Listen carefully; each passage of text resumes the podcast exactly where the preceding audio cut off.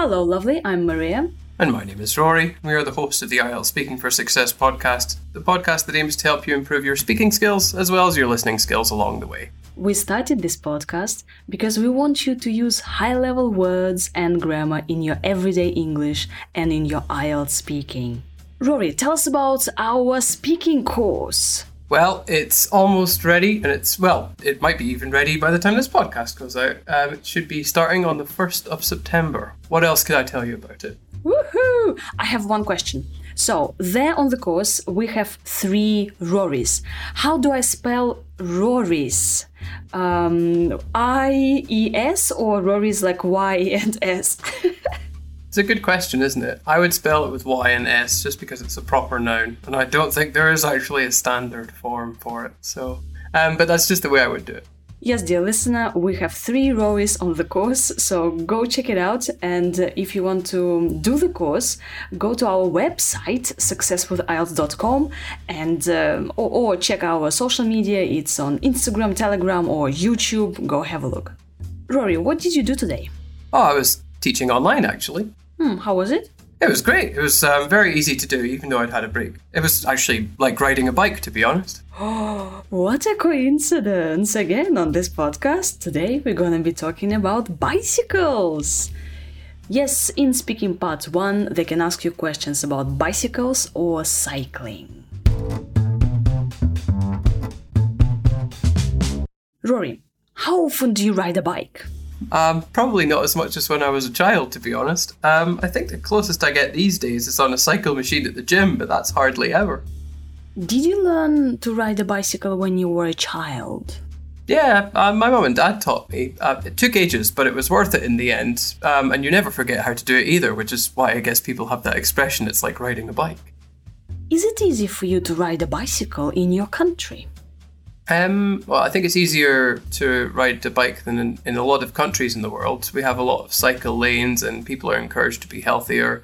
Um, it's not as easy as it is in like a, a, small number of countries. Like I think in maybe the Netherlands, they have a more bike-friendly culture. Yeah, but in Amsterdam, there are very angry cyclists. Why? Aggressive cyclists, because there are a lot of tourists and they get in the way, and uh, yeah, the locals don't like it. Have you ever been there? I have, but I didn't notice people being angry on bikes. I thought everyone was very relaxed. Oh, good. What are the benefits of riding a bicycle for a child? Um, well, um, they I suppose they have a greater sense of freedom than if they're just walking around everywhere. They can just jump on their bike and go anywhere they want to. Um, and they can do that with their friends, so it's good for encouraging their social relationships. Um, and if I suppose if they were encouraged to maintain their bike, it makes them more responsible as well. So there are a lot of upsides to this, really. Is it safe to ride bicycles on the roads? Um, well, in Russia, probably not. Uh, there are fewer cycle lanes, and the driving is generally more aggressive. Um, probably, if we think about it more generally, it might not be safe to ride a bike, um, regardless of the country, um, if the weather's bad, um, because you could be blown off your bike in high winds, for example. Um, I think it's it's probably safer in quieter, and more sheltered, and more developed areas. How popular are bicycles in your hometown? Um, it's hard to say. I don't think it's as popular as in some parts of Europe, for example. Well, we already talked about Amsterdam. It's not as popular as it is there. Um, you're more likely to see cars, but I think quite a few people still cycle. It's not um, an unusual sight to see someone on the bike. Do you think that bikes are suitable for all ages? Um, I suppose as long as you can keep them stable, yeah. Um, maybe if you're very old or very young, you might need to reconsider it because, of course, if you're very young, then you don't really know how they work so well. Although you can have stabilizers on your bike, so it's not that bad. Um, but um, and if you're older as well, um, you might have you might struggle to keep things upright. But the vast majority of people should be fine. What are the advantages of a bicycle compared to a car? Uh, that's a good question, actually. Um, I'm a little bit biased because I prefer cars to bikes, but um, I think about it, you don't have to pay for petrol, so there's like no there are no petrol costs, um, and it's probably more versatile because you can go to more places. For example, cars usually almost always need roads, but with a bike you can go you can go mountain biking, for example. You can't really do that in a car. Um, and it's healthier and quieter, um, I suppose. Um, and that's a good thing if you don't like having a lot of people uh, when you're driving, for example. Would you like to go traveling by bicycle? Mm, if it's a short journey, I don't see why not. Um, but not if it's like going between countries, for example. I, I, don't like that idea. I'd prefer to, to take the train. I like the train. No, like for a month or something, just riding your bike, traveling around the world. Um, no, I'd prefer not to. Um, but I can see why it's attractive for some people, but it's not my thing. Rory, thank you so much for your lovely answers. Now, when we talk about bicycles, uh, bicycles, cycling, what's going on there? Like, can we say a bicycle or a bike? Yeah, you can use both. I think a bicycle is more formal than just saying a bike, but they mean the same thing. And then the verb is to cycle or go cycling. Mm-hmm. We can also say ride a bike or ride a bicycle. You can. Rory, you mentioned uh, the phrase jump on your bike. You can jump on your bike. Yeah, so if you jump on your bike, it means well, it literally means that you um, go on your bike very casually. But it also means that you, um, if you jump on um, a bike, then you do it with very little preparation. And then you can be blown off your bike. You can if the wind is very high. Um, but of course, um, you you could be blown off anything. You could be blown off your feet if you were walking and the wind is very high. Mm-hmm. And we can go mountain biking. Biking, yes. Yes, ah, so that's the the name of the hobby. Um, it's like cycling, isn't it? Um, except mountain biking is more specific to a certain kind of sport. Mm-hmm. And can I say like I enjoy cycling or I enjoy going cycling? Or that's too much. You can say either or. I don't think it makes a difference, to be honest with you.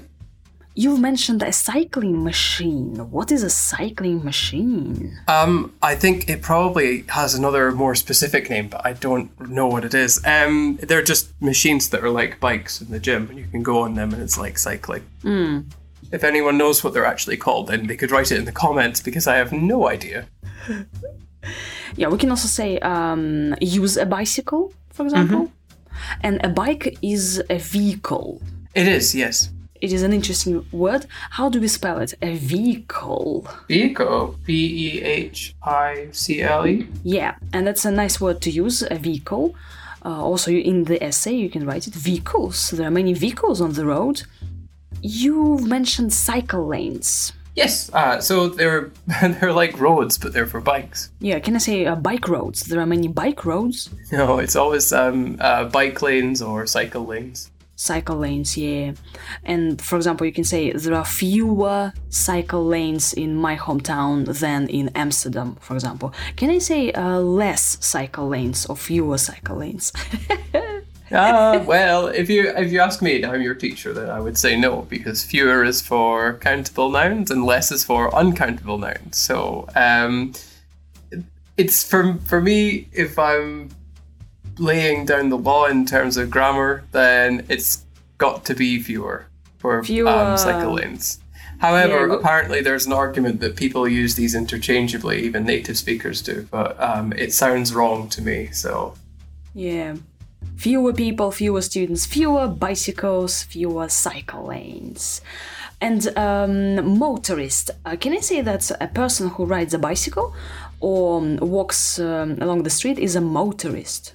Who's a quite. Motorist? motorist drives a car, but um, a cyclist rides a bike, and a pedestrian is someone who is just walking. Hmm. Mm-hmm. When we talk about the process of riding a bicycle, uh, we can say that it's easy to keep them stable, right, Rory? Yeah. Um, so if you're keeping it stable, then well, it's not falling down um, by itself. It's able to go forward uh, with minimal problems. And you, you mentioned some stabilizers. Yeah, so, well, in America they're called training wheels, um, but in the UK they're called stabilizers. So you, uh, these are like um, extra wheels that you attach usually to the back of the bike. So it, um, uh, well, it helps people learn how to ride a bike, basically. So we don't expect people to ride a bike just um, like the at the very first thing, just with two wheels. So we add these extra wheels to make sure that the bike is stable and people don't fall off when they're learning. Mm-hmm. Yeah, when we talk about uh, the advantages of cycling, we can say that it's uh, environmentally friendly, it's cheap, it's uh, healthy, right? Um, well, I, I think a lot of people think so. And also, um, you said that uh, bikes don't need petrol, so fuel. Yes, um, I, I, suppose it's petrol in the UK and fuel in America, or gas. Gas, gasoline. Mm-hmm. And I can say I prefer um, bicycles to cars, or I prefer cars to bicycles. Or I prefer cars over bicycles. and uh, so you are more like a car person. Well, if if I'm not the one driving, then I'm a car person. Not a cyclist. No, I'm not much of a cyclist. Rory the cyclist. Hmm. No, no. Do you have a bicycle? Mm, no, not actually. I haven't had a bike for about 10 years. So I've never needed one. Dear listener, he's talking about bicycles and he doesn't even have a bike. yeah, when we talk about bicycles, we can mm, talk about riding downhill right? And riding uphill, and you have to pedal, right? Pedal uh, fast, intensively, yeah, very quickly. And um, you mentioned the phrase like as popular as, so like bicycles are as popular as or as easy as something. That's a nice phrase. Could you give us an example with as as? Thingy. In Amsterdam, probably bikes are as popular as cars, maybe even more popular. And uh, we can also say um, this word about people who are um, fanatical about bicycles. They are bikeaholics. Can we? Choco. Yeah, bikeaholics. It's like chocoholic. Like I'm a chocoholic. I'm a shopaholic. Mmm, Rory, are you a bikeaholic? I have never heard that expression before in my life. Yeah, yeah, but we can kind of coin it, right? You can uh, like make it up, bikeaholic. You can coin it. I, I'd never use it, but I don't like bikes as, as much as you do. Yeah, but you should be creative with your own language. Alcoholic, I... chocoholic, shopaholic, bikeaholic. Why not? Rory, could you explain the word biased to us? So if I if I'm if I say I'm biased, what does it mean? Yeah, so biased means if you've um, openly prefer something over something else. So, for example, um, well, for me, I prefer cars over bikes. So I would say that cars are much better than bikes just because it's my preference. Um, you usually hear this word um, in uh, when we talk about news channels, for example. Um, there are some news channels which favor some opinions more than others, so they're biased in favor of these opinions, or they're biased against um, other opinions. Thank you very much for listening. That's all from us about uh, cycling and uh, bicycles. And remember, life is like riding a bicycle. To keep your balance, you must keep going. Oh, so profound. Bye. Bye bye. Rory, how often do you ride a bike? Um, probably not as much as when I was a child, to be honest. Um, I think the closest I get these days is on a cycle machine at the gym, but that's hardly ever. Did you learn to ride a bicycle when you were a child?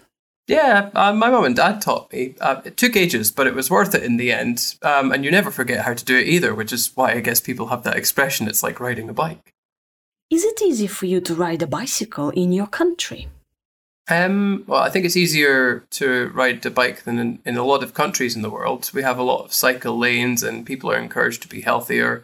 Um, it's not as easy as it is in like a, a small number of countries. Like I think in maybe the Netherlands, they have a more bike friendly culture. Yeah, but in Amsterdam, there are very angry cyclists. Why? Aggressive cyclists because there are a lot of tourists and they get in the way, and uh, yeah, the locals don't like it. Have you ever been there? I have, but I didn't notice people being angry on bikes. I thought everyone was very relaxed. Oh, good. What are the benefits of riding a bicycle for a child? Um, well, um, they I suppose they have a greater sense of freedom than if they're just walking around everywhere. They can just jump on their bike and go anywhere they want to. Um, and they can do that with their friends. So it's good for encouraging their social relationships. Um, And if, I suppose, if they were encouraged to maintain their bike, it makes them more responsible as well. So there are a lot of upsides to this, really. Is it safe to ride bicycles on the roads? Um, well, in Russia, probably not. Uh, there are fewer cycle lanes, and the driving is generally more aggressive. Um, probably, if we think about it more generally, it might not be safe to ride a bike, um, regardless of the country, um, if the weather is bad, um, because you could be blown off your bike in high winds, for example. Um, I think it's it's probably safer in quieter, more sheltered, and more developed areas. How popular are bicycles in your hometown? Um, it's hard to say. I don't think it's as popular as in some parts of Europe, for example. Well, we already talked about Amsterdam. It's not as popular as it is there. Um, you're more likely to see cars, but I think quite a few people still cycle. It's not um, an unusual sight to see someone on the bike. Do you think that bikes are suitable for all ages? Um, I suppose as long as you can keep them stable, yeah. Um, maybe if you're very old or very young, you might need to reconsider it because, of course, if you're very young, then you don't really know how they work so well.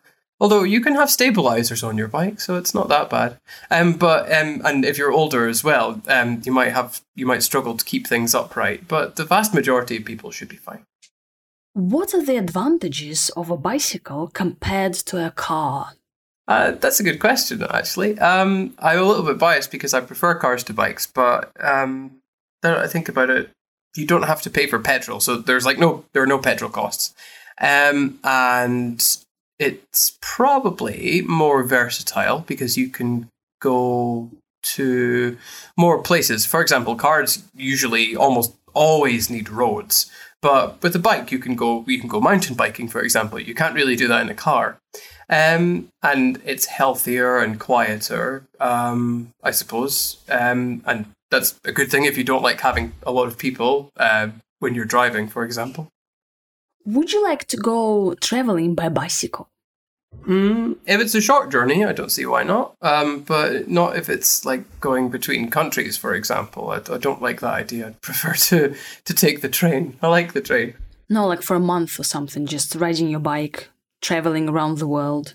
Um, no, I'd prefer not to. Um, but I can see why it's attractive for some people, but it's not my thing.